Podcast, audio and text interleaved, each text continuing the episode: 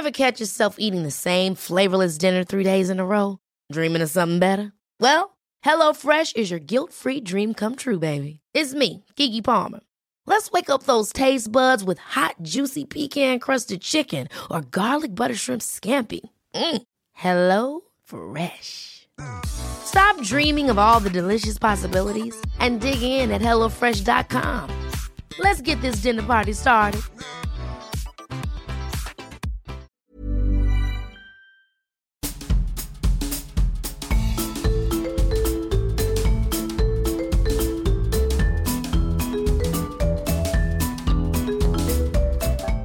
Le podcast de So Sweet Planet.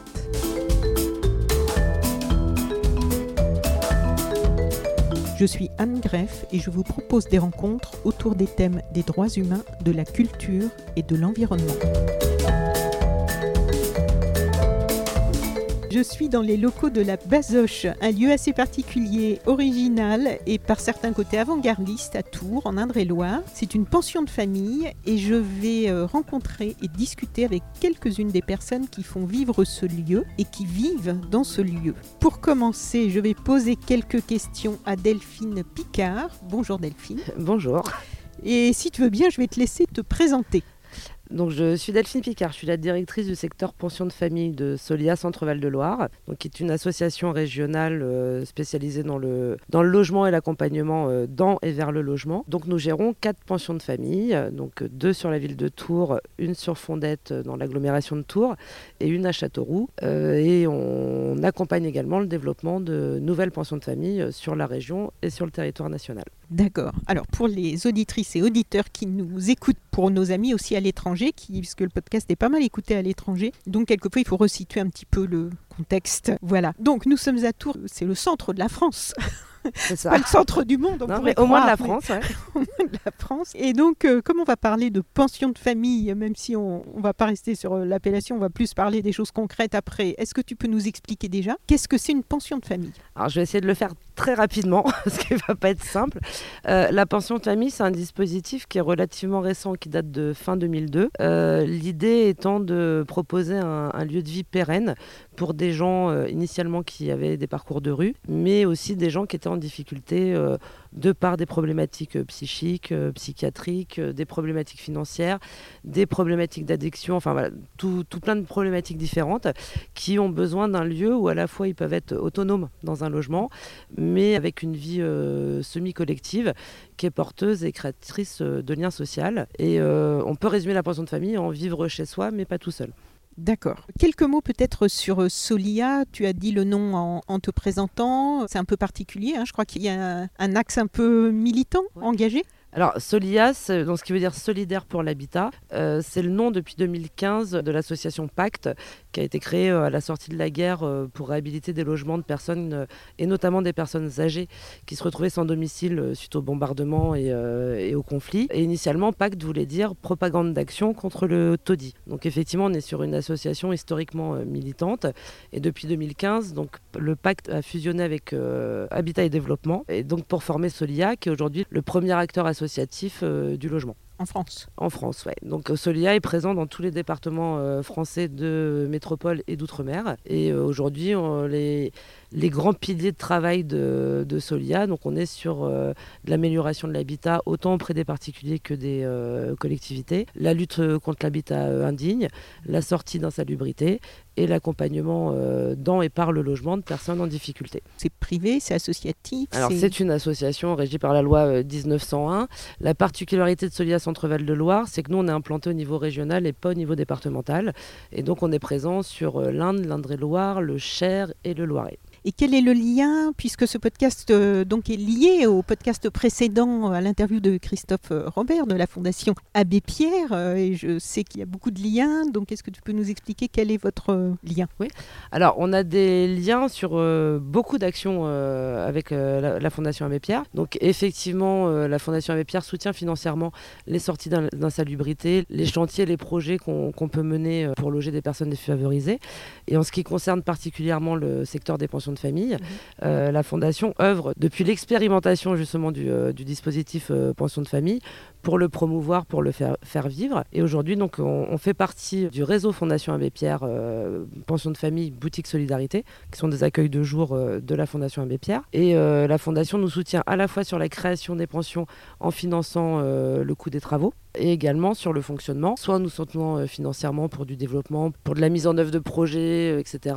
Mais soutient également les équipes professionnelles en instaurant des temps d'analyse de, la pratique pour, pour les professionnels. Et la Fondation agit également comme tête de réseau pour nous accompagner dans des réflexions plus larges sur, sur nos pratiques, sur ce que sont les pensions de famille, ce qu'elles doivent être, devraient être. Et la Fondation anime également des, des temps forts qui sont des temps de rassemblement, soit autour du sport, soit autour de la culture, soit autour aujourd'hui de l'alimentation. Donc des grands temps forts, des grandes manifestations qui euh, rassemblent les pensions de famille et les boutiques solidarité euh, du réseau national de la Fondation Abbé Pierre. Quand tu dis 2002, début des pensions de famille, mais avant, il y avait, il y avait des choses similaires qui portaient un autre nom ou il n'y avait rien de similaire? Alors, il devait exister des choses de manière très euh, ponctuelle et en tout cas peu diffusée. Donc, avant la, circulaire du 10 décembre 2002, donc, qui a donné le cadre euh, mmh. légal aux pensions de famille, Xavier Emmanueli avait créé donc, en 95 le SAMU social et a lancé en 97 une expérimentation pour développer des lieux de vie pérennes de manière à mettre à l'abri dans un temps euh, long des gens qui étaient à la rue.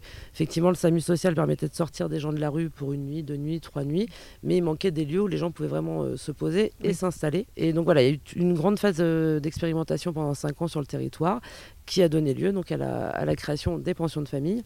Donc on appelait maison relais quand le texte de loi est sorti et très vite le terme pension de famille a été mis en avant parce que le mot relais sous-entend quelque chose de limité dans le temps, donc ce qui est complètement euh, contraire bah, au texte fondateur et que la pension de famille se rapporte quand même beaucoup plus à ce qui se vit dans, ces lieux où finalement on est sur des lieux à taille humaine et des lieux où on reproduit une, euh, vie familiale, une vie, euh, une vie en tout cas conviviale et à échelle humaine. Oui, c'est ça. En fait, c'est pour ça que j'ai eu envie de faire ce podcast euh, sur la Fondation Abbé Pierre et avec euh, cette illustration euh, par la Basoche que je connaissais déjà pour montrer une application concrète sur le terrain parce qu'en fait, il y a un très gros travail de réflexion qui est fait pour, pour les gens, pour tous les gens qui sont concernés par cette problématique du mal logement, du logement indigne, du pas de logement du tout. Et hum, donc je peux raconter comment on s'est rencontrés? Oui, bien sûr. voilà. Et en fait, en 2016, fin 2016, à Tours, euh, j'ai suivi donc pendant quatre mois pour un documentaire euh, sur la fermeture d'un foyer d'urgence qui avait été décrété de façon euh, très violente, hein, 24 décembre pour une, exécution le 26 décembre. Donc Et par SMS. Voilà, avec 36 personnes hébergées qui devaient donc se retrouver dehors. Il faisait moins 4 degrés. Et il y avait un comité de soutien qui était là euh, tous les soirs et euh, dans lequel tu t'étais euh, pas mal investi. Et moi, je, donc, je suivais tous les soirs les assemblées générales de ce comité de soutien. Et dans ce cadre-là, j'ai eu l'occasion de venir filmer à la Basoche, puisque pour répondre au, au, désir du comité de soutien d'informer la population de Tours, les citoyens, donc il y avait eu la réalisation d'un couscous géant et donc les cuisines de la Basoche avaient été ouvertes à ce comité de soutien pour pouvoir faire tout ça. Ce qui m'a donné l'occasion de venir dans ce lieu que j'ai trouvé incroyable. Déjà incroyable parce que c'est un très beau lieu. C'est vraiment un lieu euh, c'est magnifique, quoi. Autant là, je me retourne, mmh. je vois les, jardinières en bois, les petits bancs en bois, ce jardin, cet énorme figuier. Euh, en plus, il fait beau là aujourd'hui. Et on est en plein centre-ville. On est en plein centre-ville, c'est calme. Le bâtiment est moderne, mais en très belle pierre. C'est super sain, c'est coloré. Et j'ai été très touchée par l'ambiance ici et par ces gens qui, euh, qui, avaient eu des parcours un peu, euh, qui, ce qu'on peut dire, euh, fracassés par la vie, hein, qui ont eu des parcours très difficiles. Et il y avait une ambiance très paisible. Il y avait vraiment, et ça m'a beaucoup touché parce qu'on ne peut pas arriver à ça sans un travail de fond derrière, en amont. Et je me suis demandé comment vous en étiez arrivé là. Donc oh, j'ai discuté avec toi, j'ai discuté avec des gens qui étaient là, on avait, j'avais filmé aussi un peu, et je me suis dit donc c'est possible, ça fonctionne bien. C'est pas un lieu, contrairement au foyer d'urgence dans lequel on était, euh, qui a une autre fonction. Ici, effectivement, je voyais que des gens avaient pu se reconstruire. Ça, se sent, hein on voyait la, façon dont ils se comportaient. Dont ils... Donc je me suis demandé quand même, puisque ce lieu qui a un fonctionnement particulier et une mission particulière, et que visiblement on peut dire que ça fonctionne bien, pourquoi il n'y en a pas plus en France, des lieux comme ça? Alors, Parce que de, la population, pour remplir des lieux comme ça, il y en a beaucoup plus qu'il y a de place. Juste petite parenthèse, juste au niveau de l'Indre-et-Loire, on a une liste d'attente auprès du, du, SIAO, qui est le service intégré d'accueil et d'orientation, mhm. donc qui centralise les demandes de logements accompagnés, adaptés, d'urgence dans chaque département. Euh, le SIAO euh, de l'Indre-et-Loire aujourd'hui euh, a environ 50 demandes en attente, donc qui sont éligibles à une, entrée en pension de famille, mais effectivement il y a, y a, 50 personnes qui attendent leur place, et donc ce qui, ce qui justifie bien effectivement qu'il y, ait de la demande. à titre indicatif, aujourd'hui en France, il y a environ 17 000 places de pension de famille qui sont ouvertes. Le plan de relance prévoit d'en ouvrir donc 25 000 en tout d'ici fin 2022, donc c'est bien la preuve que ça répond à une demande. Après, voilà, toutes les pensions de famille ne fonctionnent pas de la même manière. Donc après, dans ta question, il y, a déjà plusieurs aspects de réponse. Euh, il y a un premier aspect qui est la notion de temps. À la différence d'un foyer d'urgence où les gens n'ont pas vocation à rester, les gens sont là le temps de se, reconstruire et de repartir sur autre chose. Et, en plus, doivent souvent quitter, ou toujours, je ne sais pas, le lieu le matin. la journée, voilà, ne rentrent que le soir. En pension de famille, les gens sont vraiment chez eux. On est vraiment sur une notion d'habitat. On n'est pas du tout dans une notion de foyer. Donc les gens sont chez eux. On s'inscrit dans le droit commun du, euh, logement classique, euh, bah, le tien, le mien. Enfin voilà, on, on peut, on peut fumer dans son appartement, on peut boire de l'alcool, on peut recevoir du monde. On peut avoir un euh, animal. On peut avoir un animal, voilà. Alors, on a vu ce petit chat là. Euh, c'est ça, caramel, princesse. Enfin voilà, il y, a plein de, chats qui profitent du, jardin. On a des chiens aussi. Mhm. Euh, alors ça peut paraître anecdotique de dire, de rappeler ces droits-là, mais effectivement, dans pas mal de pensions de famille, ça n'existe pas. L'alcool est interdit. on ne peut pas avoir d'animaux parce que ça dégrade, etc. Donc, donc voilà. En tout cas, le cadre de la pension de famille permet ça, à la différence d'un foyer qui a un plutôt euh, contraint. En pension de famille, les gens sont chez eux. La deuxième notion, c'est que les gens sont chez eux le temps qu'ils souhaitent. Donc il n'y a, pas de date de fin. Quand on rentre en pension, on ne signe pas un contrat qui dit dans un an, il faut être parti. Les gens restent s'ils le souhaitent, partent s'ils le souhaitent. Et mine de rien, ça dans l'accompagnement et dans la façon d'investir les lieux, ça change tout et c'est un vrai luxe d'avoir ce temps. Et c'est ce qu'on dit euh, à chaque fois quand quelqu'un arrive en pension de famille, on lui dit mais vas-y, installe-toi, tu as le temps. Et si l'installation elle prend six mois, si elle prend un an, c'est pas grave. Enfin voilà, le, le travail, le reste, on, on, le travaillera quand tu seras prêt. En tout cas, là, ce qui compte, c'est que tu te poses mm. et tu as le temps de te poser et tu choisiras si tu as envie de partir ou si tu n'as pas envie de partir. Et finalement, les gens partent peu. On fait euh, une à deux sorties maximum euh, par an. Et en général, les sorties sont des décès, malheureusement. Mais euh, j'ai envie de dire heureusement aussi, puisque les, les gens choisissent de finir leur vie dans cet environnement-là. Donc c'est bien un choix, c'est bien qu'ils s'y sentent bien et qu'ils ont envie de, ils ont envie d'y rester jusqu'à la fin de leur jour. Donc ça, c'est la première chose, à mon avis, qui change. Et la deuxième chose, c'est cette notion de choix, finalement, qui est assez primordiale et qu'on souhaite mettre en avant dans, notre façon, en tout cas, de travailler en pension de famille. Et je refais le lien avec Albert Thomas, on s'est rencontrés. Effectivement, Albert Thomas est un voisin de la pension de famille, la Bazoche. Donc moi, je m'y suis impliquée, à titre personnel, pas du tout euh, à titre professionnel. Il se trouve qu'on échange avec les habitants, donc je leur raconte ce qui se passe. Et en leur racontant, ils sont interpellés, ils sont touchés par, euh, par cette histoire, demandent à venir avec moi. Donc, alors pas tous, hein, certains habitants me demandent à accompagner, finissent par aller tout seuls au foyer euh, régulièrement. Mmh. D'autres s'investissent dans les manifestations, enfin voilà, soutiennent le, foyer. On a des habitants qui ont vécu au foyer, donc qui sont d'autant plus touchés par, euh, par cette, oui, ça fait écho voilà, par cette situation-là. propre, oui. Et quand on cherche un lieu donc, pour faire de la, cuisine pour ce fameux couscous solidaire, mmh. ce sont les habitants eux-mêmes qui proposent d'ouvrir leur cuisine. Donc ils ont le choix, il n'y a pas de euh, euh, on a les cuisines, on vous impose de les faire. Donc voilà, ils sont vraiment chez eux. Mhm. Et les habitants ont le choix dans leur... Euh, bah, dans la vie de la maison, hein, on a, on a des conseils des habitants une fois par semaine où, où les gens choisissent bah, quel jour ils vont s'investir sur l'entretien des espaces collectifs, parce qu'il y a aussi cette vie collective qui, qui, impose des contraintes. Donc qui va faire à manger, puisqu'on partage des repas tous les jours ensemble. Mhm. on ne fait pas venir de boîtes de livraison, on confectionne vraiment les, les repas comme dans une dans une maison familiale en fait. Mhm. Sauf qu'on mange à 20 au lieu de manger à, 4-5 euh, comme en famille. Donc ils choisissent quel jour euh, ils veulent s'impliquer, ce qu'ils veulent faire. Ils donnent leurs envies de, projets, d'activités. Donc euh, ils font vivre la, vie de la maison. Et donc ils ont le choix de venir au repas, ils ont le choix de participer aux activités, ils ont le choix de venir parler aux travailleurs sociaux. Enfin, qui ne sont pas tous des travailleurs sociaux, mais aux autres de la pension de famille. Mmh. L'accompagnement social n'est pas la contrepartie du logement chez nous. Donc ils ont le choix de venir partager leurs difficultés, comme ils ont le choix de ne pas venir euh, les déposer ici et d'aller euh, les déposer à l'extérieur. Et mine de rien, cette notion de choix, elle est, euh, elle est vraiment primordiale et elle modifie énormément notre façon d'accompagner aussi, enfin de faire de l'accompagnement social au quotidien, parce qu'on prend vraiment en compte et en considération Parce que prendre en compte, c'est assez facile, mais prendre en considération, c'est aussi une, autre façon de percevoir l'autre. Et que dans cette pension, on est sur des rapports d'égalité, en fait, euh, qu'on soit travailleur social, qu'on soit directrice, qu'on soit habitant, qu'on soit bénévole, qu'on soit stagiaire. Enfin, la parole de tout le monde est, euh, prise en considération et il y a une notion d'égalité dans nos rapports qui, à mon sens, en tout cas, modifie pas mal ce qui se passe et la vie dans la pension. Et ça, c'est très concret, c'est pas juste des mots, parce que j'ai pu l'observer. et toi, tu es à la tête donc, de ce réseau de pensions de famille sur la région. Ça couvre. Euh, il y a combien de personnes, en fait, qui sont euh, incluses dans, Alors, ce réseau Sur, sur nos, nos, quatre pensions, aujourd'hui, ça représente 79 logements, pour être très exact, donc 79 habitants, puisque dans, nos projets, on n'accueille pas de couple, nous, hein. on accueille euh, des personnes seules, isolées, ce qui n'empêche pas que les personnes se mettent en couple, hein, mais en tout cas, chaque personne a son, a son logement. Et c'est une équipe de 10 personnes qui est chargée en tout cas de, de faire vivre euh, ces quatre pensions de famille. Quelques mots du fonctionnement financier peut-être? Alors, le fonctionnement financier. Donc, on peut décliner en trois parties finalement le, fonctionnement financier des pensions de famille. Donc, une première partie qui est dédiée à l'accompagnement social.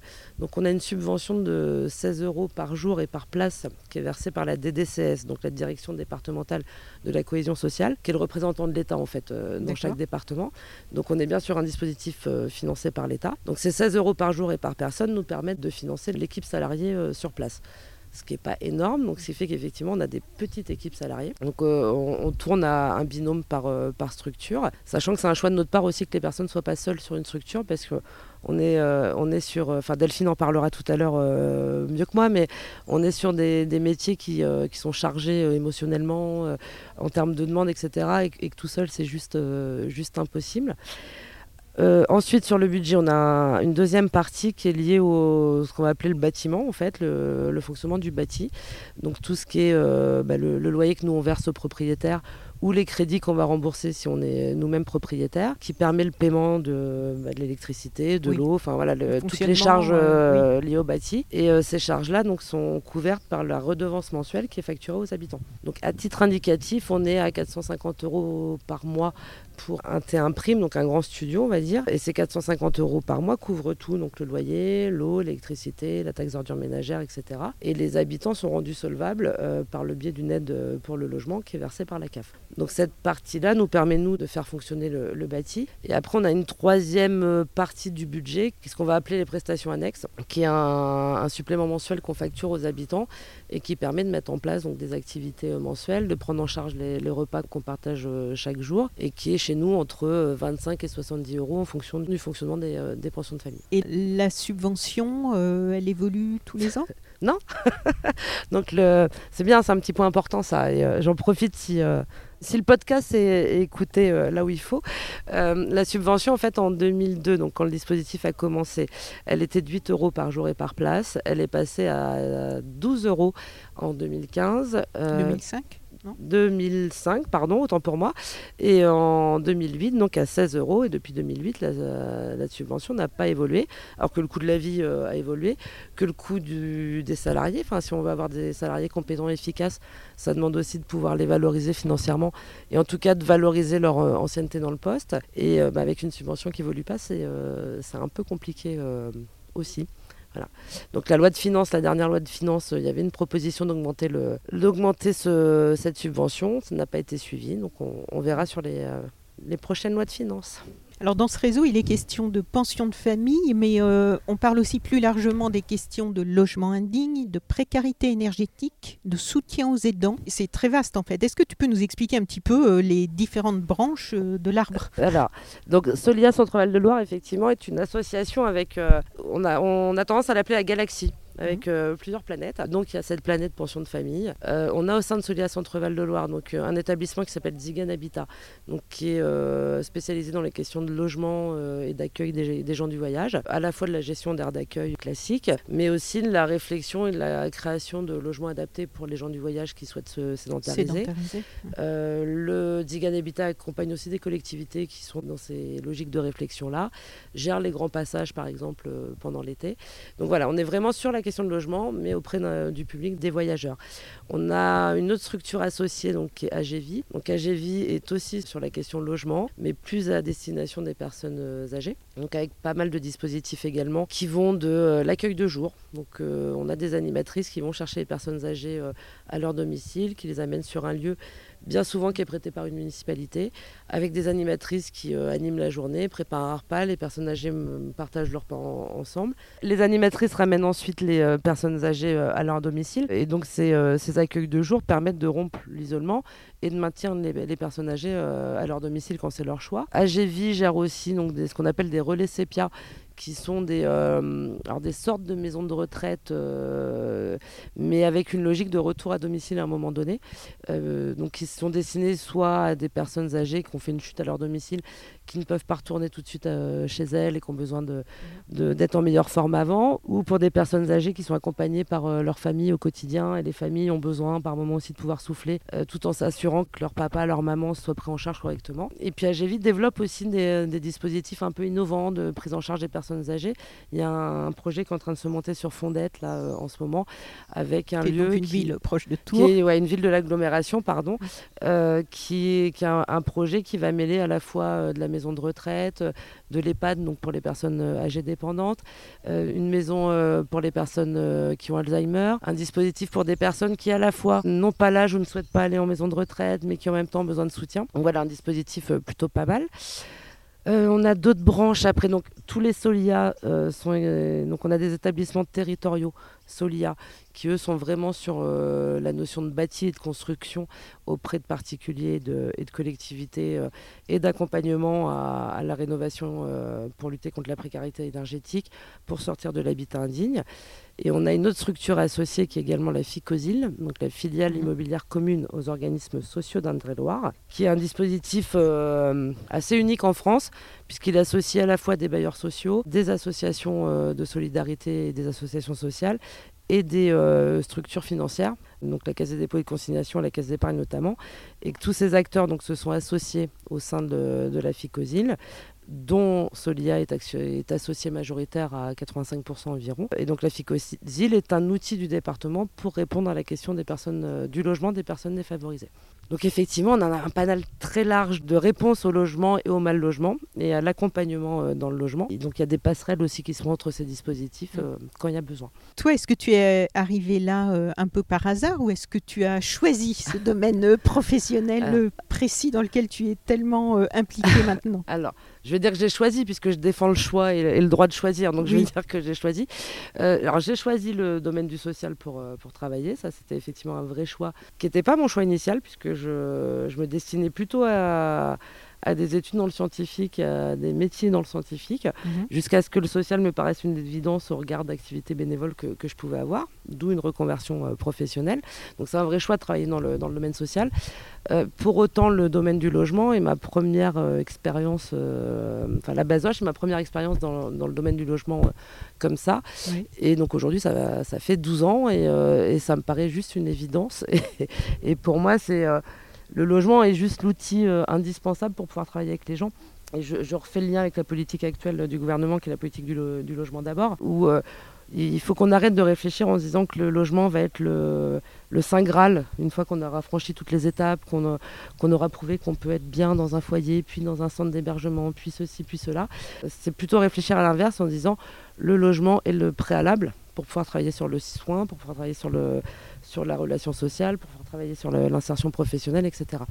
Et euh, donc c'est notre façon aussi de penser en disant le logement est un outil finalement comme le travailleur social, mais un outil indispensable pour que les gens puissent se construire ou se reconstruire. Alors, la Basoche, euh, c'est un lieu un peu à part, hein, quand même, dans tout, dans tout cet univers. Et c'est ce qui m'a donné envie d'en parler. Votre fonctionnement sort un peu des cadres traditionnels. Il est motivé euh, depuis le début par le désir d'impulser l'émancipation de ses habitants. Et pour cela, vous faites un travail de fond, donc un travail assez audacieux parfois, qui n'est pas euh, dans l'exécution de règles préétabli, mais c'est quelque chose de très vivant, avec de l'observation, du questionnement, de la remise en question, de la participation des habitants eux-mêmes et pas mal d'initiatives et de créativité, on va en reparler aussi, et c'est ce qui fait votre identité particulière. J'aimerais bien qu'on en parle euh, un peu maintenant, si tu veux bien. Mmh. Déjà, est-ce que tu peux nous parler de comment vous concevez ici l'émancipation qui te tient euh, particulièrement à cœur, je crois? Oui, alors Euh, derrière émancipation, je mets aussi plein d'autres termes. Alors, on parle beaucoup d'empowerment aujourd'hui, c'est le, c'est le mot un peu à la mode. Moi, je préfère parler. tout aussi. C'est ça. Moi, je préfère parler de capacité parce que je, je l'aime bien. Je trouve qu'il sonne bien aux oreilles dans l'idée que les gens sont capables et, que c'est comment on les accompagne à, à, prendre conscience qu'ils sont capables et, et, à prendre conscience pour eux, mais aussi à, donner conscience euh, aux autres. Euh, et on parle aussi beaucoup de pouvoir d'agir. Voilà. Enfin, mm. c'est plus que tout ça, c'est le pouvoir d'agir pouvoir de choisir. Et pour en arriver à ça, effectivement, il faut, il faut qu'on travaille la confiance individuelle euh, des personnes. Et euh, il faut aussi qu'on travaille la posture des gens qui sont en face et qu'on ne soit pas que dans une posture qui dit euh, la loi dans le travail social impose qu'on on mette en place la participation des personnes. Il faut en être convaincu dans notre équipe, on est convaincu de ça et, et, effectivement, les habitants nous accompagnent dans énormément de prises de décision. Donc je parlais déjà du Conseil des habitants qui est quand même euh, l'instance décisionnelle de la vie des pensions et, euh, tous les habitants sont là euh, chaque semaine. Alors en fonction des lieux, soit c'est un autre qui l'anime, soit c'est un habitant qui l'anime, soit c'est deux habitants qui prennent des notes. Et là, ça se décide entre habitants au sein des pensions. Donc il n'y a pas de modèle non plus copier-coller en fonction des pensions. Et après, c'est effectivement qu'on monte des projets, les habitants sont avec nous, les, donc on les investit dans les projets. Mais investir, c'est pas juste leur en parler, c'est aussi demander leur avis et écouter leur avis. Euh, tu parlais d'une place à table tout à l'heure. Une place à table qui est un festival qu'on a développé euh, avec la Fondation Abbé Pierre euh, pour la première fois en 2016. Donc le comité de pilotage qui s'appelait le Croque-Pile. donc pour ce festival qui dénonçait la précarité alimentaire et souhaitait lutter contre le gaspillage alimentaire et souhaitait aussi valoriser une une alimentation de bonne qualité pour tous. Mhm. Euh, dans ce comité de pilotage, on a des habitants qui étaient avec nous et qui nous ont accompagnés tout, euh, tout au long des, réunions. Là, à 90%, les réunions dans lesquelles on va, les habitants nous accompagnent. Euh, je prends notamment l'exemple, on, a des projets de construction de pensions, là, donc quatre en cours, où on impose aux, maîtres d'œuvre, aux architectes, aux maîtres d'ouvrage, aux propriétaires, que les habitants soient avec nous dans les réunions dès le début en tant que maîtres d'usage puisque leur, euh, ils ont la connaissance de la vie au sein de la pension et qu'à à ce titre-là, ils ont une vraie expertise de comment de vivre dans une pension de famille et qu'on ne peut pas se passer de cette expertise-là. Donc elle, euh, elle n'est elle pas plus importante que l'expertise euh, financière d'un propriétaire qui va travailler le budget, elle n'est pas plus importante que l'expertise d'un architecte qui va nous, qui va nous monter techniquement le bâtiment, elle est vraiment au même niveau. Et, euh, aujourd'hui, les architectes sont de plus en plus convaincus euh, de notre pratique et apprécient. Et, euh, même nous, voilà, moi, ça fait 12 ans que je connais les pensions. J'ai le sentiment de bien les connaître. Mmh. Encore aujourd'hui, je suis bluffée de, de changements de plan que nous demandent les habitants parce que je prends l'exemple très bête, hein, jusqu'à présent, on construisait les buanderies collectives euh, au rez-de-chaussée, à l'entrée des espaces communs.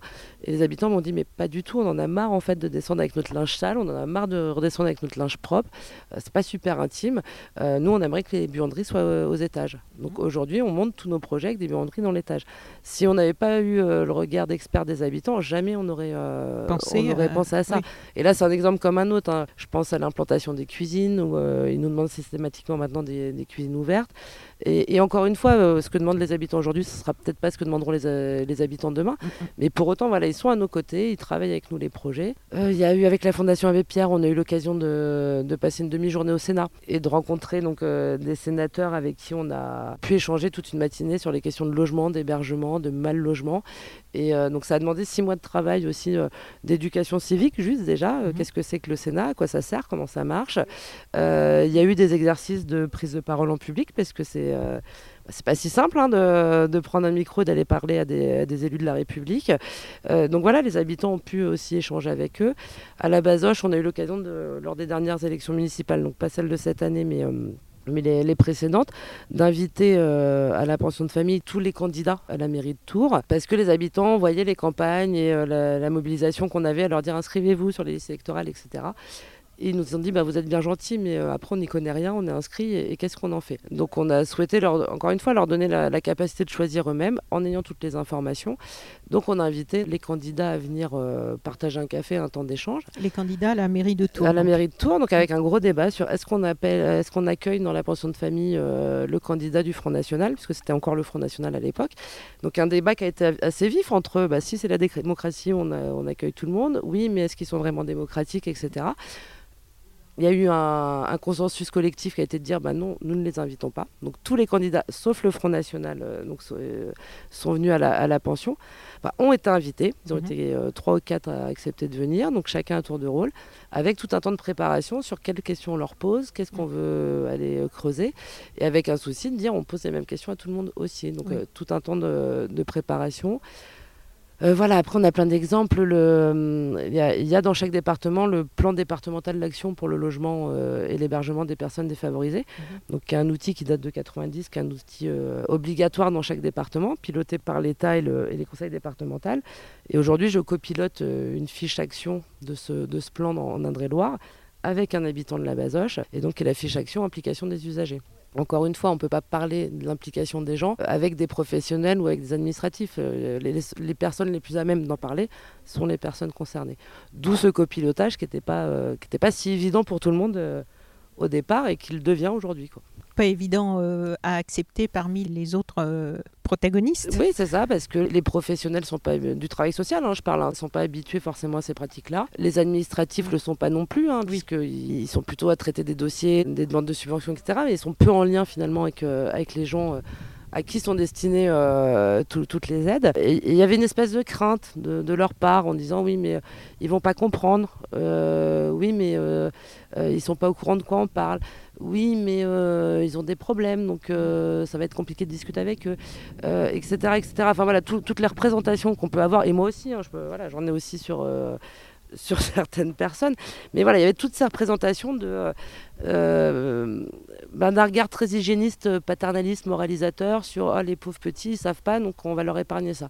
Et finalement, petit à petit, parce que les interventions des habitants sont sont sensées, euh, sont intéressantes, sont, euh, sont complètement adaptées. Sont utiles. Sont utiles, ouais, euh, surtout. Et bah, finalement, les, travailleurs sociaux, les bailleurs, les, les, administratifs, etc., se disent ah, mais en fait, c'est super parce que le regard qui, qui nous apporte, c'est un regard qu'on n'a jamais eu. Et, et ben, on sort de l'entre-soi nous aussi de, de, de tête pensante en fait, et euh, enfin soi-disant pensante, et que du coup, bah ouais, on n'avait jamais vu euh, ces sujets-là et ces problématiques-là sous cet angle, et ça change vraiment, vraiment tout.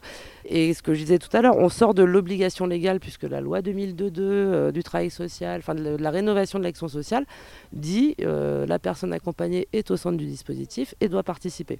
Mais il suffit pas de l'écrire, il faut aussi le mettre en en pratique. Et, et c'est pas toujours simple parce qu'il y, a, y a un travailleurs sociaux qui vont m'entendre vont me, vont me haïr à dire ça, mais on a aussi une, une façon de surprotéger les gens qu'on accompagne en se disant oui mais il va pas y arriver, le pauvre, il faut prendre soin de lui, etc. Et que finalement on maintient les gens dans une, dans une espèce de situation euh, compliquée et difficile et, on pense même pas que ça peut bien marcher, on est plutôt à voir le, le côté négatif en disant il va pas y arriver, ça va être compliqué, plutôt que se dire ben, euh, on essaye et euh, s'il y arrive, bah, super, et s'il n'y arrive pas, ben, on sera là encore pour accompagner, pour refaire, pour analyser ce qui n'a mm. pas marché. Euh, Ça demande de soi-même arrêter de projeter ses propres limites Tout à fait. sur ces personnes-là dans lesquelles du coup on, les limite vraiment. C'est complètement ça. Puis ça, mm. demande d'accepter que les personnes ne pensent pas comme nous.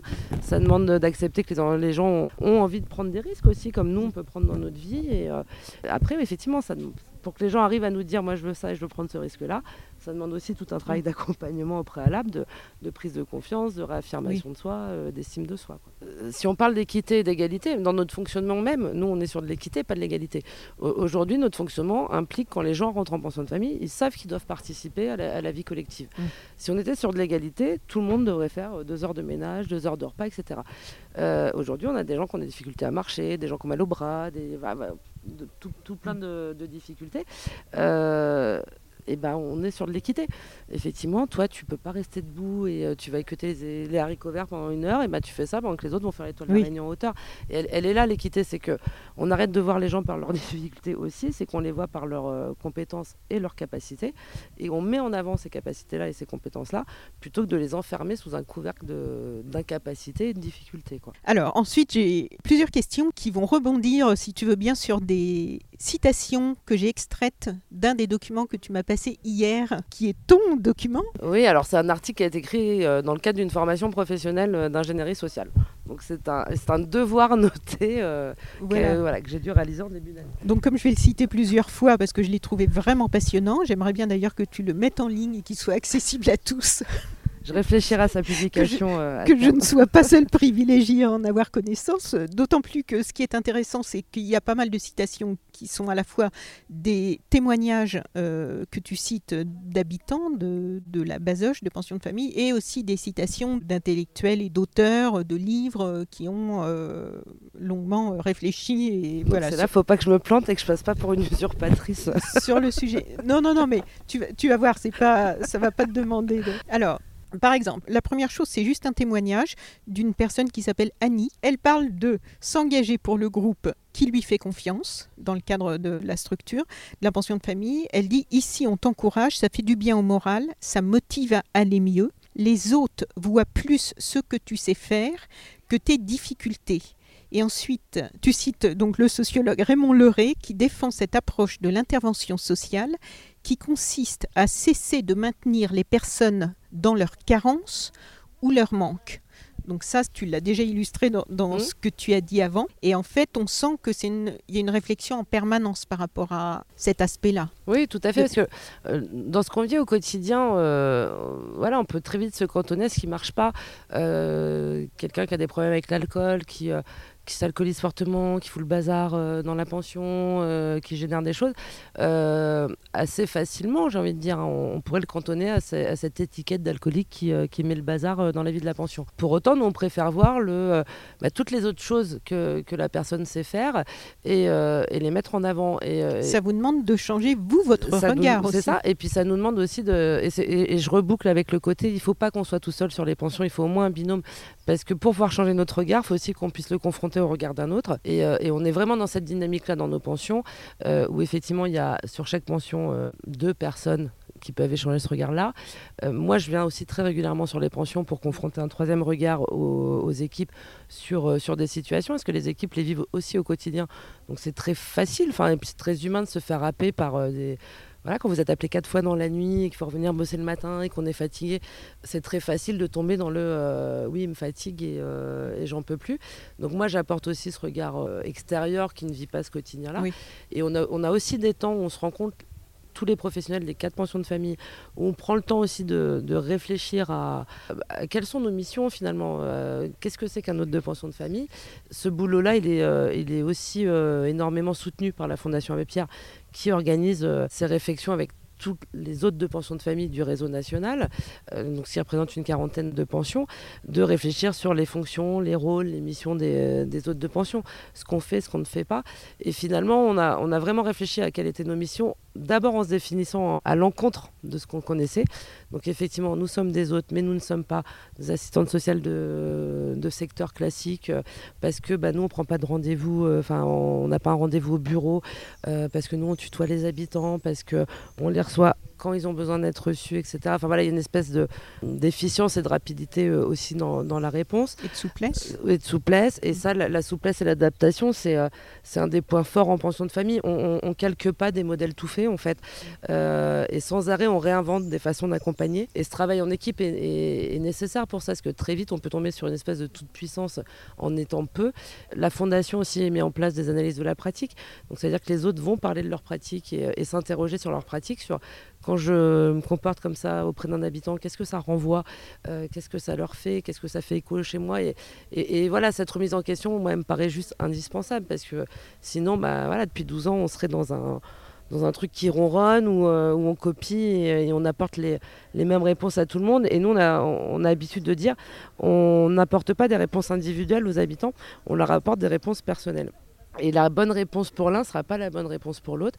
Et, euh, et, on accepte aussi de sortir un petit peu des, euh, des, sentiers classiques. Euh, je prends un exemple voilà, un peu bête. Alors ça m'embête parce que c'est encore un exemple lié à l'alcool, mais c'est celui qui me vient spontanément en tête. D'un monsieur qui était en fauteuil roulant, qui, qui s'alcoolisait fortement, donc qui chutait de son fauteuil et il fallait donc le, remonter dans le fauteuil 10, 15 fois par jour, euh, ce qui était très compliqué pour les équipes, ce qui était très compliqué pour, pour ses voisins qui l'entendaient hurler au secours, au secours. Enfin, voilà, ça a généré beaucoup de, d'inquiétude, de, fatigue, d'agacement aussi. On a travaillé avec les, habitudes qu'on peut avoir euh, bah, d'orientation, etc. Ça n'a pas marché pour X raisons et, peu importe. On a fini par négocier avec la personne que sa bouteille de rhum soit dans le bureau des autres et que quand il a envie de boire, il descende dans le bureau des autres pour, euh, pour qu'on lui serve son verre d'alcool.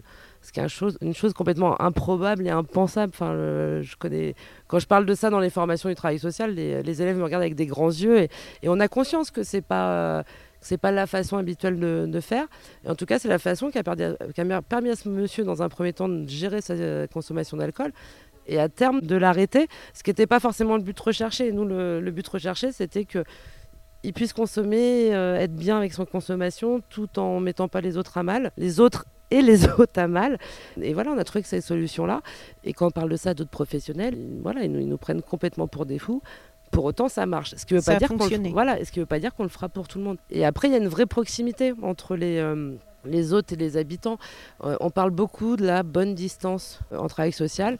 Nous, on préfère parler de la juste proximité parce qu'on a des, on a des vraies relations de proximité avec les habitants. On se tutoie, on passe, on passe minimum 7 heures avec eux par jour, quoi. donc euh, plus qu'avec nos amis, nos propres familles. Donc forcément, il se crée une, une relation de proximité et, qui est pour nous un vrai avantage dans la relation et, euh, et dans l'accompagnement qu'on peut mettre en place.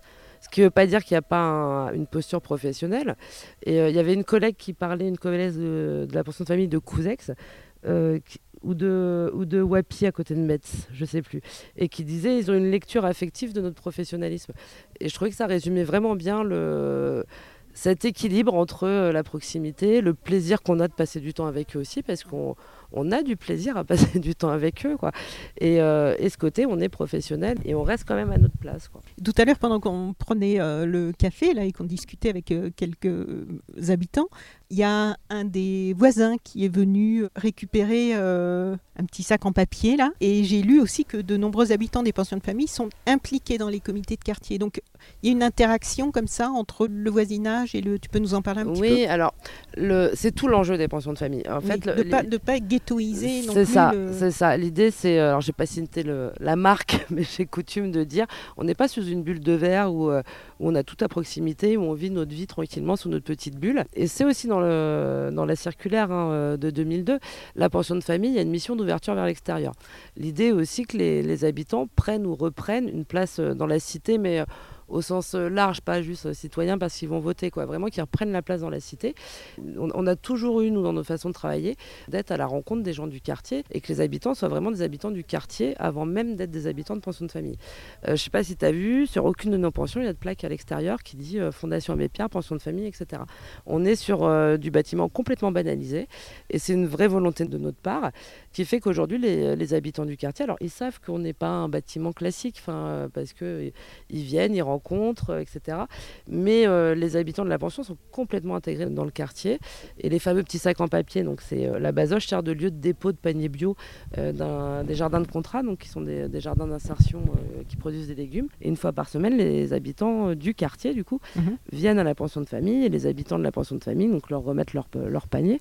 Et tout ça, c'est encore un prétexte à la rencontre voilà, ben vous avez le temps de rester un petit peu, on prend un café, on papote. Et, finalement, il se crée des liens de voisinage classiques comme, euh, comme n'importe qui. Et effectivement, les habitants qui le souhaitent, encore une fois, vont participer au comité de quartier. Le monsieur qui est venu tout à l'heure parlait d'une zone de gratuité qui organise dans le quartier une à deux fois par an, où chacun vient, euh, dépose ce qu'il a envie de déposer, euh, et, les gens viennent, prennent, échangent s'ils veulent ou s'ils veulent pas. Les habitants, certains en tout cas euh, de la pension, s'impliquent dans, cette organisation-là. D'autres vont au cinéma à côté régulièrement, ils ont toutes leurs habitudes, ils ont leurs habitudes avec les commerciants, mais, mais vraiment comme n'importe quel comme n'importe quelle pension. Quoi. Et, et on a des, voisins qui viennent des fois juste pour boire un café euh, et, passer un moment. Parce que les voisins sont aussi sortis de leur représentation.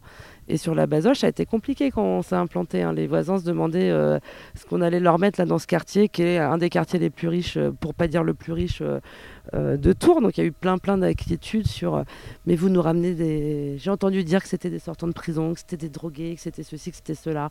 Donc voilà tout, tout le fantasme qu'on peut avoir sur la personne un peu donc différente. Il faut déconstruire les clichés. voilà. Et, et aujourd'hui, je me dis bah, qu'on a gagné parce que passer cette inquiétude là, les habitants du quartier se sont aussi rendus compte que ouais, ok, bah, ils ont peut-être eu un parcours de rue, ouais, ok, il y a peut-être des difficultés psy, ouais, ok, il y a peut-être une petite problématique alcool ou une grosse problématique alcool. Pour autant, ils sont pas que ça. Mm. Et, euh, ben, on aime bien venir à la Basoche pour jouer au tarot. On aime bien venir à la Basoche manger un gâteau parce que parce qu'ils font super bien euh, le gâteau. On aime bien venir parce que les gens sont super gentils, qu'on est super bien accueillis. Et du coup, le regard des voisins, lui aussi, a changé. Et, euh, et finalement, c'est la société qui change par ce biais-là. Et ceci dit, le regard, il change aussi dans l'autre sens. Euh, les habitants aussi le regard sur, euh, ouais, bah, ça va, les, bobos euh, de gauche, les gens riches, tout ça. Les bourges. voilà, les bourgeois, ils en ont rien à faire de nous, ça les intéresse pas, machin. Et finalement, ils se rendent compte que ce sont aussi des gens comme tout le monde et, et qui peuvent avoir des, centres d'intérêt qui sont les mêmes que les leurs. Donc déconstruction des clichés dans les deux sens. Mm. Très bien. Tu dis aussi, le terme accompagné tire son origine du latin cum, Compagniere. Cum et panis. Ouais. Partager le pain. Les repas pris en commun dans les pensions de famille Solia CVL, Centre Val de Loire, renvoient donc bien aux origines de l'accompagnement. Le pain est finalement à prendre au sens de nourriture, autant matérielle que spirituelle et affective. Son partage, et ça que je, trouve intéressant de, de, noter, son partage initie un cercle vertueux à la fois alimentaire et social. Les hôtes effectuent auprès des habitants un accompagnement de proximité basé sur l'écoute, la bienveillance, tu nous en as déjà parlé, et qui s'appuie sur les théories du care de Carol Gilligan. Et tu cites cette attitude faite de sollicitude et d'attention à autrui qui permet de percevoir les responsabilités qu'on a à son égard et d'y répondre de manière appropriée en tenant compte de la singularité de la situation. Et ce que je trouve intéressant, c'est qu'en fait, on entend beaucoup parler du CARE hein, depuis quelques années dans différents domaines. Euh, beaucoup et notamment féministes. Voilà, il y a beaucoup de personnalités qui en ont parlé. Mais quelquefois, on oublie un peu toutes les, nuances et subtilités euh, qui sont quand même euh, dans ce concept. Enfin, en tout cas, pour que, pour que ça fonctionne et que ça soit pas juste de la bonne intention. répondre de manière appropriée en tenant compte de la singularité de la situation. Ça, en fait, c'est un travail que vous faites vraiment chaque jour, à, chaque heure, euh, avec chaque personne. Oui, complètement. C'est ce que je parlais. Enfin, c'est ce que je mettais derrière adaptation euh, mm. tout à l'heure. Euh, c'est alors moi je parle des théories du care et pas du care parce qu'il y, y, a vraiment un éventail très très large euh, quand, quand, on parle de, de care qui va effectivement de la lutte féministe jusqu'à la politique mm. et, le soin, milieu le médical, soin, le prendre soin. Voilà, vraiment dans plein de domaines et ces théories qui ressortent beaucoup suite au confinement mm. Covid qu'on a vécu. Et du coup, ouais, moi j'ai envie de dire, on, on remet de l'humanité dans des pratiques, euh, dans des pratiques pro qui sont des, des pratiques techniques en fait. Enfin, mm. nous sommes des techniciens et, et malheureusement, de plus en plus, les travailleurs sociaux deviennent des techniciens du, travail social. Ce qui veut dire qu'il y a une situation, on répond avec notre caisse à outils et, basta.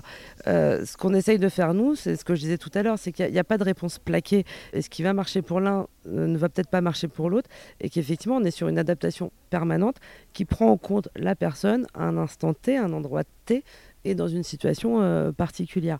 Quelqu'un qui va qui va, euh, ce qu'on dit communément, péter un plomb, euh, parce que ça arrive dans un contexte de, de perte d'un proche, de, de, moments difficiles à, vivre dans, dans, sa vie, etc. Euh, et ben, on va adapter notre réponse à cette situation particulière par rapport à un qui pète un plomb parce qu'il a envie de péter un plomb. Quoi. Et, et, voilà, c'est comment en fait on, on, connaît suffisamment bien aussi les habitants pour vivre avec eux au quotidien, pour pouvoir lire euh, cette particularité aussi du moment et cette particularité de leur réponse, et, pour pouvoir adapter la réponse. Et en même temps, la réponse, on la co-construit avec eux aussi. Enfin, le, on va les questionner. la co-construction, oui, c'est un mot qui revient souvent. Aussi. Ouais, ah bah, complètement. Puis je, prends juste un exemple, en un habitant, et c'est drôle, c'était il, y a deux, trois jours, un habitant euh, sur, euh, sur une autre pension qui s'est... Qui, qui, était très mal, donc qui s'est alcoolisé, qui a été plus ou moins violent avec un autre habitant. Et donc on a repris avec lui dès le lendemain. Et dès le lendemain, il dit mais il faut me sanctionner. Effectivement, je j'ai pas fait ce qu'il fallait faire. Je n'aurais pas dû réagir comme ça. Donc je veux une sanction et, euh, ok, bah, quelle sanction te paraît adaptée, machin. Alors ils sont bien souvent plus euh, plus dur que nous dans la réponse à apporter. Mais voilà, je trouve ça super intéressant aussi de pouvoir les questionner ça aussi. Le, bah oui, voilà, là effectivement, tu as, dépassé les limites pour qu'on vive bien euh, tous ensemble. Euh, pour autant, euh, tu vas pas avoir un, tampon à vie, je suis le gars qui a pété un plomb. Quoi. Et encore une fois, on n'est pas sur du règlement qui a été écrit par je ne sais qui, je ne sais quand, et qu'on applique bêtement. D'ailleurs, le règlement, à la, à la Basoche, on en est à la cinquième version depuis l'ouverture. Parce que ce règlement, on l'a construit quand on a ouvert. Il n'y avait pas encore d'habitants. Donc, euh, mmh. Et puis, on ne connaissait pas trop ce que c'était que les pensions. Hein, donc, on a fait un peu avec, euh, avec ce qu'on imaginait être, etc. Poser un premier cadre. Ouais, c'est ça. Et puis, ça nous paraissait important d'avoir un règlement. Et puis, aujourd'hui, on, le fait évoluer. Et, avec, avec les habitants. Parce mmh. que parce que, je, pareil, un exemple très bête, là, on a, avec la Fondation Abbé Pierre, on a lancé une, une grande phase d'évaluation interne des pensions de famille, avec des critères d'évaluation qui ont été co-construits, encore une fois, à la fois avec les, professionnels, à la fois avec les, habitants, à la fois avec les directions, avec les administrateurs, avec la, Fondation. Et donc voilà, ça nous a permis aussi, nous, de, re-questionner nos projets sociaux et nos règlements de fonctionnement. Et les habitants nous disaient, ouais, dans le, règlement, c'est écrit euh, euh, les choses strictement interdites, euh, l'introduction d'armes, la violence, machin, etc. Et je dis, oui, ok, pour qu'est-ce qui interroge? Bah, En fait, de l'écrire, ça sous-entend que c'est déjà arrivé. En fait, ça nous fait peur qu'on arrive.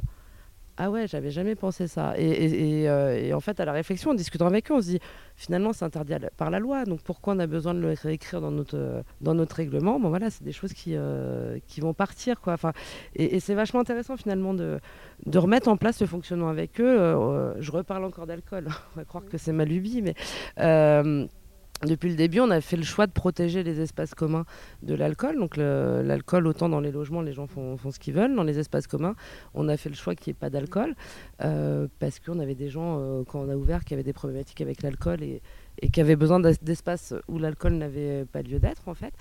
Et puis bah voilà, aujourd'hui, on est en train de réfléchir autrement sur euh, parce que bah, on est allé euh, à des festivals avec les habitants, on a bu l'apéro avec des habitants à l'extérieur de la pension et que finalement ça pose pas de problème et que, ça devient un autre support qui permet aussi de parler de la consommation d'alcool avec eux, et, euh, etc. Et aujourd'hui on est en train de discuter sur euh, bon, bah, est-ce que finalement il y a de l'alcool ou pas d'alcool dans, les pensions? Et il y a une pension qui nous a dit non, nous on n'en veut pas parce que ça va être compliqué à gérer. Une autre qui dit bah oui, pourquoi pas. Dans les prochaines qu'on va ouvrir, euh, c'est des questions qu'on va aborder. Et encore une fois, il n'y a pas de réponse toute faite. On construit la réponse avec les gens qui vivent euh, dans la pension. Et puis cette réponse qui est valable en 2020, elle sera peut-être plus valable en 2021, peut-être plus valable en 2022. Mais ça demande aussi euh, et là, ça demande euh, une remise en cause institutionnelle, j'ai envie de dire. Et, euh, je pense que c'est un des gros problèmes en France aujourd'hui, hein, c'est qu'il y a le, poids des institutions. C'est comment les institutions elles-mêmes se remettent euh, en cause. Nous, on a su dire, bon, bah voilà, notre règlement, il y a, il y a 12 ans, bah ouais, il est, plus du tout adapté, il est nul, réécrivons-le. Bon, bah, toutes les institutions ne sont pas en capacité de le faire non plus. Quoi. Oui, et le réécrire en, tenant compte ou en prenant en considération vraiment l'avis des personnes concernées, pas en appliquant de l'extérieur. Ça, ça, se voit aussi beaucoup en France en entreprise ou des, lors des restructurations. Euh, je l'ai vécu plusieurs fois. On voit des personnes qui débarquent pour faire des restructurations qui ne mettent pas du tout mmh. les pieds sur le terrain, c'est-à-dire dans les services, dans les couloirs, dans les bureaux pour aller voir euh, comment les gens vivent mm, mm. et qui euh, impose de, de, du haut des, choses qui sont ensuite très très mal vécues. Une recette toute faite quoi. Mm. Et, nous on part plutôt du principe de dire bah, si on comprend le règlement on va le respecter et, euh, et pour le comprendre bah, autant l'écrire. Et là depuis l'année dernière on est en train de réécrire aussi tous nos documents un peu officiels en méthode facile à lire et à comprendre. Euh, et notamment par le biais de cette méthode, on a, on a écrit tout un. C'est assez drôle, donc je parlais du PDLHPD tout à l'heure, donc du plan départemental d'action euh, pour le logement et l'hébergement des personnes défavorisées. Et avec euh, les, gens qui participent à ce groupe, donc des habitants de pension, mais aussi d'autres structures hein, du social, on a réécrit une plaquette de qu'est-ce que c'est que ce plan, à quoi il sert, comment ça fonctionne. Et on l'a écrit en méthode facile à lire et à comprendre, qui est une méthode euh, à la fois avec des polices de caractère particulières, une, une formulation des mots, euh, etc. Donc on a, on a sorti, enfin cette plaquette a été imprimée par le conseil départemental. Et ce qui est très drôle, en fait, c'est que ce, ce document qui est à destination des, euh, plutôt des personnes concernées, accompagnées, enfin peu importe comment on les appelle, euh, bah, finalement, ces travailleurs sociaux qui se saisissent de ce document-là en disant ouais mais en fait on n'avait pas complètement compris à quoi ça servait. C'est génial parce que du coup on réécrit des choses avec euh, les personnes qui sont normalement destinataires de ça et finalement ça sert aux gens qui sont censés le maîtriser. Quoi. Et dans le même sens là avec, avec ce groupe-là l'idée c'est d'aller réécrire par exemple tous les courriers de de prévention de lutte des expulsions, qui aujourd'hui sont des, des, courriers très normés, très formatés, qui font super peur parce qu'on met plein de textes de loi, etc. Et que bien, souvent les gens ne se saisissent pas de l'aide qui, est proposée dans ce courrier parce que le courrier fait tellement peur qu'on entend juste bah, je vais être mis à la porte. Bah, on le réécrit avec les habitants et à terme, euh, l'idée c'est que bah, quand on reçoit ce courrier-là, on le comprend tout de suite. Et du coup, on va appeler les services euh, pour pouvoir. Parce qu'on va comprendre que c'est de l'aide qui est apportée. Et pas juste de la menace. C'est ça. D'accord. Tu dis dans ce document aussi, le travail des hôtes des pensions de famille de Solia CVL s'inspire fortement de l'éducation populaire qui développe des méthodes d'apprentissage fondées sur l'échange et l'autonomie et repose sur une implication militante. Alors, quelle est, la part de tout ça dans ici? Alors, ça va être compliqué de mettre des, parts. Finalement, ce que, je voulais dire par là, c'est qu'on n'est pas dans quelque chose d'innovant et d'ultra euh, fabuleux, etc. C'est on, remet au goût du jour des, euh, façons de faire qui existent depuis 60 euh, ans. Enfin, Palo Frère, euh, qui, est, le père de l'éducation populaire, je ne sais plus en quelle, année il a, écrit son premier livre, mais on parle de choses qui ont, eu lieu il y a 50, il y a 60 ans, et qui ont été un petit peu oubliées. Et effectivement, l'éducation populaire, c'est ce qu'on dit depuis tout à l'heure, c'est on prend les capacités des gens plutôt que de voir les, difficultés, et on est sur quelque chose qui est... qui est, de l'ordre de la démocratie, en tout cas de la participation de tous. Et oui, il y a un côté militant parce que euh, bah, parce qu'il faut faire entendre aussi cette façon de faire. Et aujourd'hui, bah oui, on a le sentiment de militer, de d'essayer de d'ouvrir euh, nos partenaires, mais aussi nos collègues hein, au sein de l'association à cette façon différente de faire et pas cette nouvelle. Hein, je veux pas dire cette nouvelle parce que mm. réellement il y a, en tout cas, une autre façon de faire qui met vraiment euh, en avant les potentiels des personnes. Et oui, c'est du travail militant d'aller faire comprendre ça, quoi, et d'amener les gens à, à faire ça. Et après, ça fait écho aussi avec l'origine de l'association. Après, militant, ça ne veut pas dire euh, prendre une pancarte, euh, aller occuper un foyer d'urgence qui va fermer. Euh, ça ne veut pas dire aller faire des actions coup de poing. Ça veut dire aussi être convaincu par une façon de faire, par des choses, et d'aller les porter. Et, le militantisme, on le, porte notamment dans les, dans les formations de futurs travailleurs sociaux où, on intervient. Et quand on intervient, on intervient d'ailleurs systématiquement avec des habitants. Parce que ben, eux aussi, ils peuvent parler de ce que c'est qu'une pension de famille. Eux aussi, mmh. ils sont à même de parler de euh, bah, qu'est-ce qu'on attend d'un travailleur social quand il vient nous accompagner? Donc si ce n'est pas les personnes concernées qui viennent en parler, je ne sais pas qui euh, vient en parler. Et bien bah, ça, c'est quelque chose de militant, de dire, ok, moi je veux bien intervenir dans votre formation, par contre, je viens avec un habitant. Et puis du coup, il va être défrayé aussi cet habitant-là, parce que, parce que moi j'ai un sur mon temps de travail, je suis payé pour le faire, lui vient sur son temps personnel. Il euh, bah, faut aussi qu'on prenne en considération cette disponibilité qu'il vous propose et qu'il vous offre. Et ben rien que ça, c'est euh, un côté militant. Euh, après, le côté militant, c'est pas aussi, euh, c'est aussi de, ne pas être d'accord forcément avec toutes les politiques et les fonctionnements et, d'être en capacité de le dire. Et encore une fois, c'est pas juste dire non pour le plaisir de dire non, c'est dire non en, argumentant et il y avait quelques années le, logiciel informatique qui gère le fameux SIAO. Ce logiciel-là, qu'est-ce que c'est SIAO Donc le service intégré d'accueil et d'orientation, donc qui centralise les, demandes de logement accompagné, d'urgence et sur chaque département. Il y avait un logiciel euh, informatique et ce logiciel-là ne garantissait pas le, droit à l'oubli puisqu'on n'avait aucune donnée sur euh, combien de temps étaient conservées les, informations. Il n'y avait pas de garantie de sécurité en termes d'accès. On avait l'obligation normalement de, compléter euh, ce document, on a refusé de le faire parce qu'il ne garantissait pas des valeurs éthiques qu'on défendait. Bah, aujourd'hui, le logiciel a changé, toutes les garanties qu'on défendait, enfin qu'on demandait sont garanties. Bon, bah, ok, aujourd'hui on le fait, mais voilà, ça aussi c'est du militantisme de dire bah, ok, on refuse de faire ce que nous demande l'État malgré le fait que l'État nous, euh, finance. Oui. Mais, c'est possible, la preuve, hein, puisqu'on n'a pas fermé pour autant et, que c'est fait en bonne intelligence avec, euh, avec une, euh, une, finalité qui est une finalité liée à l'intégrité des personnes en fait. Hein. Et ce qui m'avait frappé la, première fois que je suis venue ici, en fait, et qu'on le sent transparaître euh, au travers de tout ce que tu dis, c'est, et là encore, euh, c'est une expression qui peut paraître un peu euh, galvaudée, mais qui finalement, lorsqu'elle est vraiment, lorsqu'il y a une, vraie considération de ça, ça apporte vraiment des résultats, c'est que vous faites un gros travail sur l'estime de soi et avec là aussi beaucoup de créativité en fait. Et là j'aimerais bien que tu nous parles un petit peu justement de la partie euh, créative. Je pense euh, notamment aux photographies, je crois que c'est l'année dernière. Hein. Alors l'exemple que tu donnes là des, portraits, euh, etc. Donc ça c'est un, projet qui a été porté avec un, Christophe Loiseau, qui est, un, photographe, mais qui s'est déroulé à la pension de famille de Nîmes, donc qui est, qui est une pension de famille du réseau Fondation Abbé Pierre. Et cette année, nous, on travaille donc avec euh, le même photographe sur euh, un tableau de Bruegel, qui est un grand tableau euh, qui représente une, foire paysanne, enfin une, foire foraine. Et Christophe a découpé ce tableau en 120 scénettes. Et les scénettes vont être rejouées par les habitants sur un fond vert, de manière à ce que Christophe puisse les intégrer après au tableau initial. Voilà, je ne sais pas techniquement comment ça marche, mais, mais voilà. Et du coup, ce tableau animé, si on peut le dire comme ça, va être projeté à Avignon au mois de septembre pendant 4 jours. Alors, avec un système technique que je maîtrise pas non plus, mais qui le rendra visible et de jour et de nuit, donc dans, sur une grande place d'Avignon. Ça, ce sera une œuvre collective qui est présentée dans le cadre du festival C'est pas du luxe, qui est un festival qui a été initié par la Fondation Abbé Pierre avec le soutien de l'association Le Village de Cavaillon et la scène nationale de la Garance. Donc dans le sud de la France, dans le sud, pour nos amis à l'étranger. C'est ça. Et l'idée, donc, c'est de mettre en valeur les pratiques artistiques qui se faisaient individuellement dans les, dans les pensions de famille ou dans les boutiques solidarité du réseau de la Fondation Abbé Pierre. Et c'était dommage que ça se passe de manière sporadique un peu partout.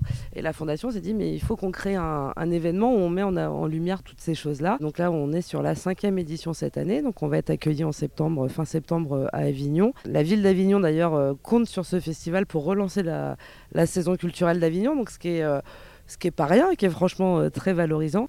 Et il y a une phrase, donc voilà, pendant 3-4 euh, jours, on investit une ville, donc euh, Avignon depuis deux ans. Auparavant, on était dans d'autres villes du sud. Et on investit donc une ville euh, avec des lieux, donc des théâtres, des, scènes ouvertes, des salles d'exposition, etc.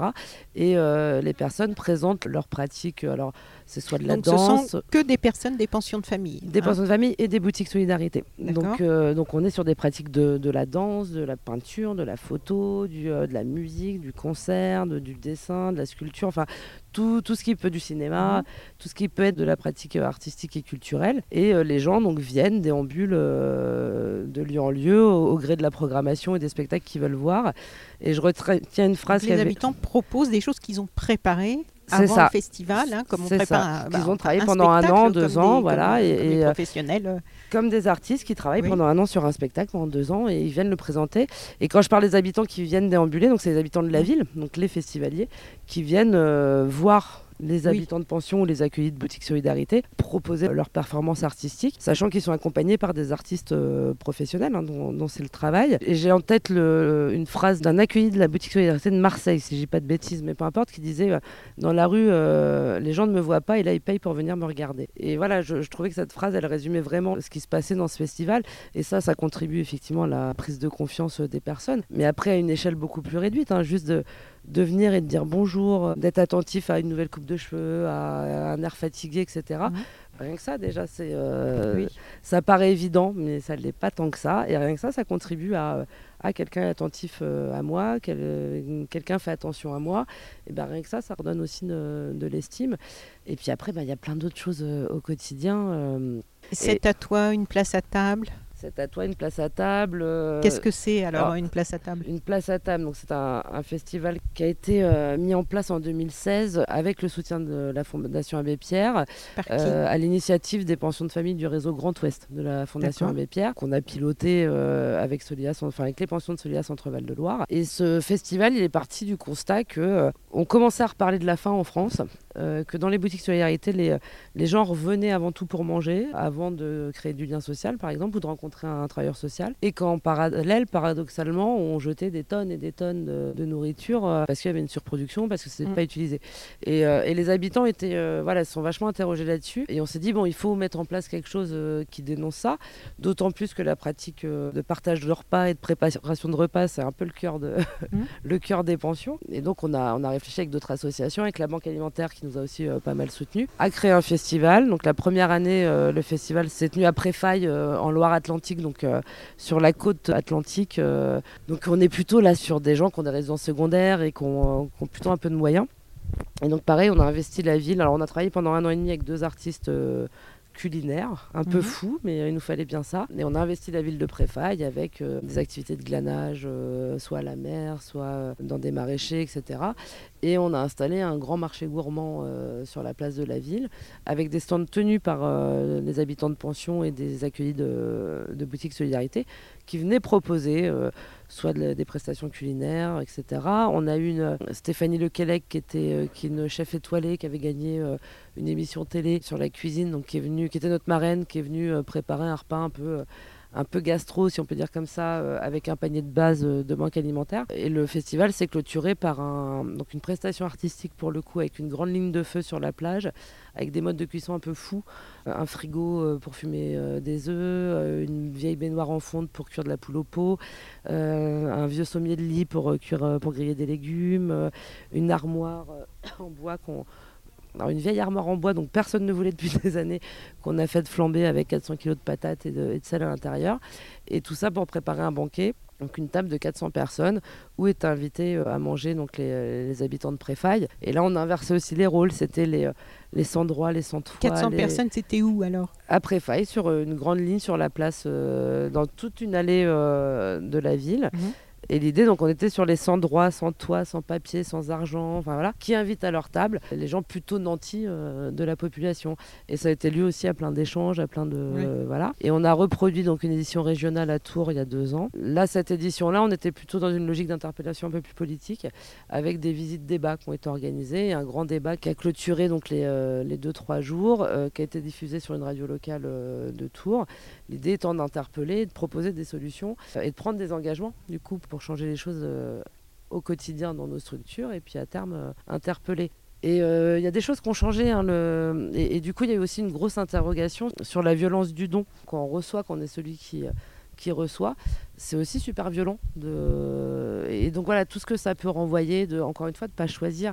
Et c'est des choses qui ont été modifiées. On, bosse beaucoup avec la Banque alimentaire, qui est fort partenaire des pensions de famille. Aujourd'hui, les habitants s'autorisent à dire à la Banque alimentaire on ne veut pas de tomates au mois de décembre parce qu'on sait que ces tomates-là, elles sont pas, elles sont pas de saison, elles sont cultivées je ne sais où sous des serres. Déjà d'une, elles sont pas bonnes. Deux, elles ont un bilan carbone catastrophique. Donc on ne veut pas. Et la banque alimentaire entend et fait remonter aussi. Donc on espère qu'à terme, il n'y ait plus de tomates qui soient cultivées euh, mmh. ou qui soient exportées de je ne sais où. Et puis, et puis vraiment, on, on y a intégré quelque chose de philosophique, c'est peut-être euh, un peu fort, mais vraiment de réflexion. Quoi. Quand on va à une banque alimentaire, on ne choisit pas ce qu'on prend. Alors, certaines banques alimentaires euh, fonctionnent différemment, mais en gros, on arrive, on prend le colis, on n'a pas le choix. Et, euh, alors, en Touraine, on a beaucoup de champignons parce qu'on a une champignonnière qui donne beaucoup à la banque alimentaire. Bah, quand on a des champignons toutes les semaines, bah, on en a marre. Et en même temps, ouais, mais si on les prend pas, on n'aura rien. Enfin voilà, il y a toutes ces questions-là et, voilà, ça va vraiment questionner sur qu'est-ce qui se passe, qu'est-ce qui joue quand, quand, on donne et quand on reçoit. Et au-delà de ça, les habitants ont questionné le côté euh, pourquoi c'est à nous de prendre en charge la lutte contre le gaspillage, puisqu'on arrive, on arrive en bout de chaîne parce que les magasins produisent trop, donc vont gaspiller, donc donnent aux banques alimentaires pour pas gaspiller. Mmh. Les banques alimentaires nous redonnent et finalement c'est nous qui devons assumer à 20 22, 25 personnes dans les pensions, euh, de ne pas gâcher les 300 euh, yaourts qu'on a reçus et qui, qui, doivent être finis dans deux jours. Quoi. Et donc, c'est à eux d'inventer des réseaux, c'est à eux de, cuisiner, etc. Et euh, il y avait ce questionnement-là aussi. Enfin, c'est pas juste finalement, parce qu'on est en précarité, c'est à nous d'assumer de ne pas gaspiller là où toutes les strates au-dessus. alors je vais pas dire se pose pas la question parce que sûrement qu'elles se la posent, mais du coup leur réponse c'est de nous le rebasculer quoi. et voilà. Qu'est-ce que tu souhaites pour les années qui viennent euh, par rapport à tous les sujets dont, on vient de parler Est-ce qu'il y a des axes euh, qui sont prioritaires pour toi que tu souhaiterais, enfin pour toi et, ceux qui travaillent avec toi, que vous souhaitez voir évoluer, euh, des choses qui seraient juste en cours en ce moment et qui alors, je vais faire une réponse à la Miss France. Hein. je, souhaite que tout le monde aille bien, tout ça. Enfin, oui, je, tous. idéalement. Non, ce que je souhaite, c'est qu'on arrive à maintenir cette dynamique et ces, euh, remises en question, en tout cas, euh, permanentes. Et je me dis que tant qu'on questionnera nos façons notre façon de faire, tant qu'on tant qu'on sera capable de s'interroger et entre professionnels et avec les habitants, on arrivera à maintenir cette dynamique-là. Donc je souhaite vraiment qu'on puisse maintenir ça. Je le souhaite d'autant plus que là, on a quatre projets de pension de famille qui, euh, qui sont euh, en cours euh, donc en 2022, on va passer de 4 à 8 puis 10 pensions de famille. Et d'ailleurs, on y travaille déjà sur comment on maintient cette réactivité, cette euh, convivialité, enfin tout ce qui fait aussi notre, euh, notre identité de pension et qu'on tombe pas dans un truc de grosse institution. Donc je me dis en même temps, si on se le questionne deux ans après, c'est aussi ce qui va nous protéger par la suite. Qu'est-ce qu'on souhaite encore? Bah, Qu'on arrive à véhiculer aussi ces, ces façons de faire et qu'encore une fois, on sorte d'un d'un travail euh, social, euh, hygiéniste, moralisateur, qui sait mieux que les autres ce qu'il faut, à, quelque chose vraiment d'émancipateur et que, et que les gens puissent être acteurs de leur vie euh, avec la béquille qu'on peut leur apporter. Et puis bah, à terme, voilà, moi ce que je souhaite, c'est qu'on n'ait plus besoin de nous finalement. Et qu'ils arrivent à faire vivre, que les habitants arrivent à faire vivre la pension entre eux et, et, que nous on vienne boire un café de temps en temps et, et passer des bons moments avec eux. Mais ça se fait hein, enfin de plus en plus. Et, Oui. euh, La ville de Tours, là, vient de. Donc, on est mi-juillet, donc on est après une période très difficile qui a été le confinement. On n'est encore euh, pas sorti de toute cette époque euh, Covid, là, on n'en a pas parlé. Et on est après des élections qui ont été historiques à Tours, puisque on est euh, passé. euh, Écolo. a- voilà, en- en- avec une coalition de gauche et avec un maire écologiste, ce qui est assez révolutionnaire. hein. Il y en a eu plusieurs en France. Je crois qu'hier ou avant-hier, plusieurs maires des villes qui euh, sont devenus écologistes. Enfin, il y avait aussi Anne Hidalgo, donc de personnes impliquées, qui elle est impliquée au niveau international en tant que maire euh, de capitale euh, qui prennent des décisions fortes par rapport à l'environnement et à l'écologie. Est-ce que vous avez eu l'occasion de discuter déjà? Est-ce qu'il y a des projets possibles ou des Est-ce que ça va par rapport à vous, vos activités, ouvrir des des, des- des- je sais pas, Alors- des nouvelles idées, des nouvelles. euh, Peut-être, sûrement. euh, Après, oui, on a discuté avec les habitants de, de ce nouveau maire. On a discuté avec. Ah oui. Avec les habitants, on a discuté de- donc d'Emmanuel Denis, qui est, qui est le nouveau maire, parce que, parce que ça fait partie des sujets de discussion qu'on a. c'est Des... Mais en tout cas, voilà, il y a une culture, en tout cas, au sein, Oui. au sein de, notre pension, de nos pensions, de, bah, on, parle de, on parle de politique, on parle de plein de choses. Enfin, voilà, on fait pas de prosélytisme, on n'impose rien comme Oui. façon de penser. Mais en tout cas, tous les sujets euh, sont parlés, sont débattus. Donc oui, on a parlé de ce nouveau maire. euh, Mhm. On a parlé de l'écologie, etc. Après, là, à cet instant, de dire euh, on a tel ou tel projet, euh, pas encore, parce que parce qu'on sort aussi du confinement, Oui, qui a été une, une façon, une- un moment un peu compliqué, que là on enclenche euh, la semaine du 10 au 14 août, on organise une semaine de rencontres euh, régionales de sport solidaire qu'on organise avec les habitants donc dans la ville du Blanc, dans l'Indre, en bord de Creuse. Donc qui va être un peu l'événement de sortie de Covid, on va on va tous se retrouver. Alors, on fera attention aux gestes protecteurs, aux, aux distances euh, physiques, il n'y a pas de souci. Mais en tout cas, ça va être un moment où on va tous se retrouver et qu'on est en pleine préparation d'Avignon là pour le mois de, de septembre. Et puis qu'on laisse euh, le temps à Emmanuel Denis de s'installer euh, aussi tranquillement à la Oui. mairie, de voir ce qu'il va nous proposer. Mais très certainement qu'il y aura des choses qu'on qu'on va mettre en place. Après, on n'a pas attendu un maire écolo non plus pour euh, avoir des composteurs dans chacune des pensions, pour avoir des récupérateurs d'eau, pour euh, faire nos potagers, pour faire des mobiliers de jardin en palette. Euh, voilà, on a déjà une pratique euh, qui fait Mhm. attention, mais, euh, mais à voir. Enfin voilà, on n'est on pas contre en tout cas avoir ces projets-là et, et je m'inquiète pas sur. sur euh, l'esprit d'initiative, les bonnes idées des équipes et des, euh, et des habitants pour me dire qu'on qu'on saura saisir les opportunités si elles se présentent. quoi. Ok. Delphine Picard, un grand merci Merci Anne. pour toutes ces explications. Et euh, bah, je te souhaite, je vous souhaite vraiment une bonne continuation avec ces magnifiques lieux. Voilà, on était à la Basoche à Tours. Et puis euh, peut-être une prochaine pour des nouvelles aventures. Avec plaisir, merci. Au revoir.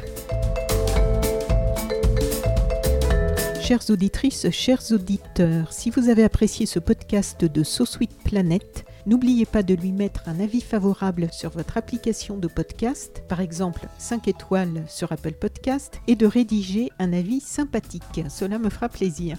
Pour plus d'informations sur les droits humains, l'environnement et la culture, vous pouvez suivre la page So Sweet Planet sur Facebook. Enfin, n'oubliez pas de vous abonner gratuitement, soit à la newsletter sur le site sosweetplanet.com, soit au podcast sur votre application de podcast pour être informé des prochains podcasts de So Sweet Planet mis en ligne. À bientôt.